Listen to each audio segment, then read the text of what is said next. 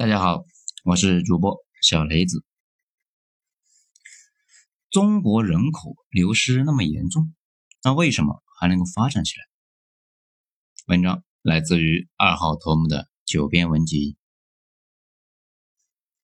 这个问题呢，已经困扰我很多年了。但作为一个早熟的年轻人，十几年前第一次碰上这个问题的时候呢，有一种由衷的寒意，觉得这个国家啊不会好了。毕竟最头部的人去了欧美，欧美那只会越来越强，而我们缺乏人才，会不会一直被锁死在低位上呢？那个时候啊，这类的问题根本无法想清楚。不过呢，生活还得继续啊，不然还能怎样呢？这不，十几年过去了，整体形势比我想象的要好得多。今天呢，就来说一下自己的一些想法。大家伙呢，也可以在留言区留言讨论一下。首先讲，人才是流动的。之前说过一件事情，我们的公司的创始大佬说的，他说啊。他刚毕业的那会儿，谁他喵的去想去一个初创的小破公司呢？当时大家的梦想是去当公务员呢，当不上公务员，那就去国企当一个正式职工嘛，搞一个铁饭碗。像他那种读个大学，最后进了一个初创公司，这个事传出去，这给人的感觉就像是逼良为娼。不过这么多年过去了，当初进国企的普遍呢？也就那样，毕竟国企本身需要熬资历，而且大部分的效益啊不太好。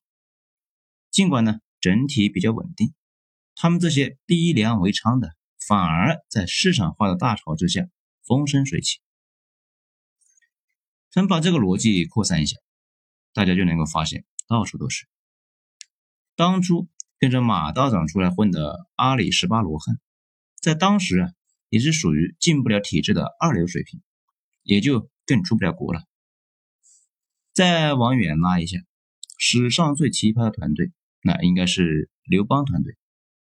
刘邦团队起家是他们沛县流氓团队，这队伍里面最牛逼的一个是萧何。这个萧何是干什么的呢？就是县城里面管库房的大爷。这还有一个任敖，这呢？也是他们沛县七人工程集团之一，起家之前是县城看守所的所长。至于樊哙，啊，杀狗的，逼格非常低。汉朝史书里面，那为了强行美白啊，说是刘邦那是个流氓，但是吕后啊家还不错，吕后嫁给了刘邦，是因为老丈人呢慧眼识珠啊。问题是吕后的妹妹嫁给了屠夫樊哙。也是因为老丈人慧眼识珠，这可见吕后家那也是非常扯淡的。正经人谁会把闺女嫁给杀狗的屠夫和街溜子？这剩下的夏侯婴和周勃这两个呢？以前是一个是出租车司机，另外一个是搞婚丧嫁娶啊吹唢呐的。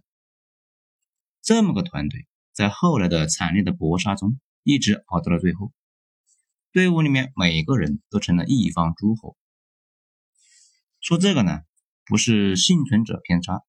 事实上，大家围观一下，大部分人成功的团队啊，都是这样的，往往都是这种二流团队，在搏杀中前进，在残酷的进程中啊成长，经历变成经验，经验再变成策略和心智，这反复迭代。普通人在这个过程中。也能爆炸式的迅速成长，那某人呢会在迭代式的成长的更快。反过来讲，最牛逼的人去了稳定的环境，做螺丝钉性质的工作，很快呢就螺丝化了。早期中国去往海外的人才，那基本都是进入大公司这样稳定的环境，变成螺丝啊，或者是搞科研了。其实观察一下现在的情况，就能看出来。国内最优秀的毕业生，往往也是倾向于去大企业上班，或者呢去科研机构。这些机构最容易把人变成螺丝钉。前些年的海外和现在中国差不多。当然了，咱们这里说啊，不是说不该去大企业，毕竟呢，咱们自己现在就在大企业里面混嘛。咱们想说的是，系统在上升期伤亡大，但是啊，容易涌现出英雄。这些英雄的初始条件呢比较差，但是环境呢把他们逼成了神。也就是说，强人本身是流动的。大学毕业那会儿，你可能非常牛逼，但是毕业之后，那多年从事低挑战、低力强度的工作，大脑皮层就慢慢的固化。在所有固化里面，最可怕的其实是大脑皮层的固化，人慢慢的开始变得保守，不再冒险。不再尝试任何可能性，否定认识范围之外的一切。在系统稳定的状态，大家呢更容易找到自己的位置，尽量少去冒险。但是这个过程会消磨人的激情，锁住人的进取心，最终呢变得只在乎自己的一亩三分地。也就是说，环境和个人是一种相互进化的关系。上升期的环境会塑造强人。强人会推动环境进一步上升，那这也是为什么看到优秀的人啊走了之后，组织只要还在前进，前进本身会塑造强人。在好的环境里面，高手能持续的涌现出来，而且呢是源源不断的涌现。这个倒有点像我们之前说的近代史啊所看到的，红军早期的优秀将领。在一轮又一轮的残酷的斗争中，伤亡极大。比如经常说的黄公略、王尔琢、武忠豪、荀怀洲，那他们都是在我军里面冉冉升起的将星啊，都早早的阵亡了在沙场上。但是伤亡了一批，就能够顶上了一批。到最后呢，组织挖掘出来了粟裕这样的不出世的一个奇才。再讲中国呢？其实一直都是海选模式，咱们之前也讲过这个，全世界的教育体系分成德国模式和英国模式。德国模式强调的是每个人均匀的受教育权，把所有人都强制的塞到学校里面去，大家用同一套教材。这种模式的毛病，那就是成本巨大无比。因为既然国家要求每个人啊都受同等教育，那就对应巨大的教育支出。这种模式呢，往往整体不太关注学生的个性什么的，强调的是训练和选拔，这就有点像部队，每个人都得达成五公里二十三分钟的这个水平，管你行不行？不行那也得行。后发国家呀，基本都是这种模式。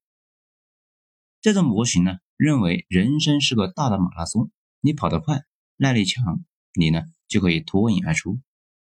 如果耐力啊实在不行，那也得跟着跑几圈，总比不跑强啊。此外，还有一个因果模式，强调的是释放，也就是说，如果你是天才，很快那就会脱颖而出；那如果是头猪，那就应该像猪一样圈起来，强调的是个性和自由。这种模式呢，认为人生就像一栋摩天大楼，每个人都有自己的位置。你也不用焦虑，那做你自己那就行了。如果是一头猪，就想做天才，那也是做不了的，对不对？少一些焦虑，多一些从容。那很明显，第一种模式适合改善社会整体的土壤，后发国家的最爱呀，尤其适合工业国。这类国家需要大量的有一定科学基础的人口。第二种呢，适合培养天才。领先国家还比较喜欢，这也跟欧洲古代培养神父的模式有关。欧洲那边那跟大清似的，选几个脑子好的去学校呢抓学习，而不是大家一起学。德国建国非常晚，大清同治九年才完成统一，要奋起直追啊！他们呢这种模式对世界的影响极大，东亚国家基本都是德国模式。这种模式最大的好处，那就是如果人口基数大，会选拔出天量的优秀人才来，而且呢源源不断。某种程度上讲，我国当初顶着巨大的财政压力，采纳了德国模式，这也为后来的一切打下了基础。中国年轻人的识字率和科学的素养，在全世界范围内那算是高的。像我们旁边的那个邻居印度，那还有好几亿的文盲呢。那具体有多少，印度自己呢也不太知道。有种说法是二点六亿啊，大家可以去感受一下。过去几十年里，中国培养了巨大的一个人才库，毕业之后到市场上搏杀，自然会进化出一批新一批的顶级人才。而且大家说起来人才，第一反应是科学家，那这个呢啊就狭隘了。相比于科学家，更重要的是企业家和政治家。如果技术转变不成市场需要的东西，那往往都是一文不值。前苏联一直呢都有这个问题，而美国这边经常可以偷来苏联的技术，然后在市场上卖掉。这个时候，美国发达的市场那就起了大作用了。中国现在的商业和政治层面并不比西方弱，科技方面呢那还弱一筹。主要也是中国之前主要的问题不是创新，而先是追赶。就比如啊，你得先吃饱，然后呢谋求富足。等钱充足了之后，再搞点别的，争取领先什么的。中国大概在二零零八年之后，那形势啊慢慢就好了起来。这几年开始布局未来。其实啊，我国和美国在科技方面的投资啊，其实就马上就要持平了。这呢，也是为什么这几年越来越多的博士在美国学完之后回国发展。这个事情呢是正在起变化的。咱们说一个我的观察啊，倒也不一定准确，大家可以一起补充一下。早期，也就是上世纪九十年代到二零一零一零年左右，卖掉房子跑到国外的，那混得特别好的呢非常少，大部分都是开出租或者是搞个超市，混得好的呢搞一个施工队或者做家庭医生。这个台湾同胞啊会多一些，移民中介或者是房地产经纪人，主要呢也是卖给华人。反正海外华人多，需要大量的人相互伺候。这几年国内的互联网大爆发，一些脑子好的华人，那在海外啊就模仿国内搞野生 APP，那比如野生滴滴、野生饿了么。这部分人那有的是搞成了，过得呢还不错，其他人呢也就那样。国外，尤其是北美，有一个明显的优点，就是人少。所以呢，你在国内钓鱼，经常呢啥都钓不到，到了那边一挥杆就能钓到，说不定还沾沾自喜，还觉得自己啊这方面有天赋，环境好的是一塌糊涂。那边也有一个明显的毛病，就是人少，很多生意是没法做的，这也进一步限制了发财之路。如果大家跟我一样啊，经常跑海外。就能够看到，美国和加拿大以及欧洲那边，华人女性当超市和那个商场的售货员是非常多的。男性呢，在发达国家做买卖的话，基本停留在中餐馆、超市、施工队。后来啊，把这些行业都给搞内卷了。听到最残酷的一句话是说，这些移民的人在国内的时候啊，买东西消费都是不看价格的。去了那边，多多少少那都是抠抠搜搜的。那边赚钱通道少，迟早会坐吃山空。所以呢，大家都啊得悠着点。这个过程中，通过留学出去的，经常是读完博士留在美国的，混的基本那都还不错。这些人呢，本来就是我国的精英阶层，他们在哪呢？那都不会太差。但是爬上去的那也非常少，有玻璃天花板一说啊。混到中层的那比较多，混到上层的非常少，经常是一眼望到头的职业生涯。在二零一零年之前，出国的人绝大部分还是希望留在国外的，回国的往往是没法留在国外的。咱们去年在法国认识个妹子，两千年左右啊，北大的中文毕业，后来去法国留学。当时宁愿待在法国卖香水，那都不回国。这个工作大概两三千欧，购买力呢，差不多是六七千人民币吧。倒也不是对别人说三道四啊，不过一起的那几个年轻小孩，那都说，如果要留在法国，必须比国内的收入高，那高得多才行。比如他们在国内两万收入，在法国得一万欧以上才行。这里说一下啊，法国的一万欧绝对是属于非常非常高的一个高薪的，这样呢才能够以弥补离开家的一个痛苦。在二零一零年之后，发生了很大的分歧，留学生内部呢就分出来了一个回国党，他们呢是坚定要回来的，出去就是为了回来，出去的目的就是镀金，将来是要回国上班，而且这一类人现在是越来越多。自费出国留学的人里面，百分之八十那是要回来的。美国那边的博士啊，回国呢少一些。咱们之前不知道在哪看到一个数据，说是百分之八十留在美国了，只有百分之二十回国。不过整体啊呈一个增长的趋势，每年增长大概是百分之二十左右。更重要的是，国内慢慢的有承接了他们的一个条件。我以前认识一个美国的生物博士，他跟我说，他两千零四年毕业的时候，国内没有一个能给他工作岗位的公司，那只能够去大学。不过那个时候大学对这个专业那也不是太重视，所以呢就留在美国制药公司了。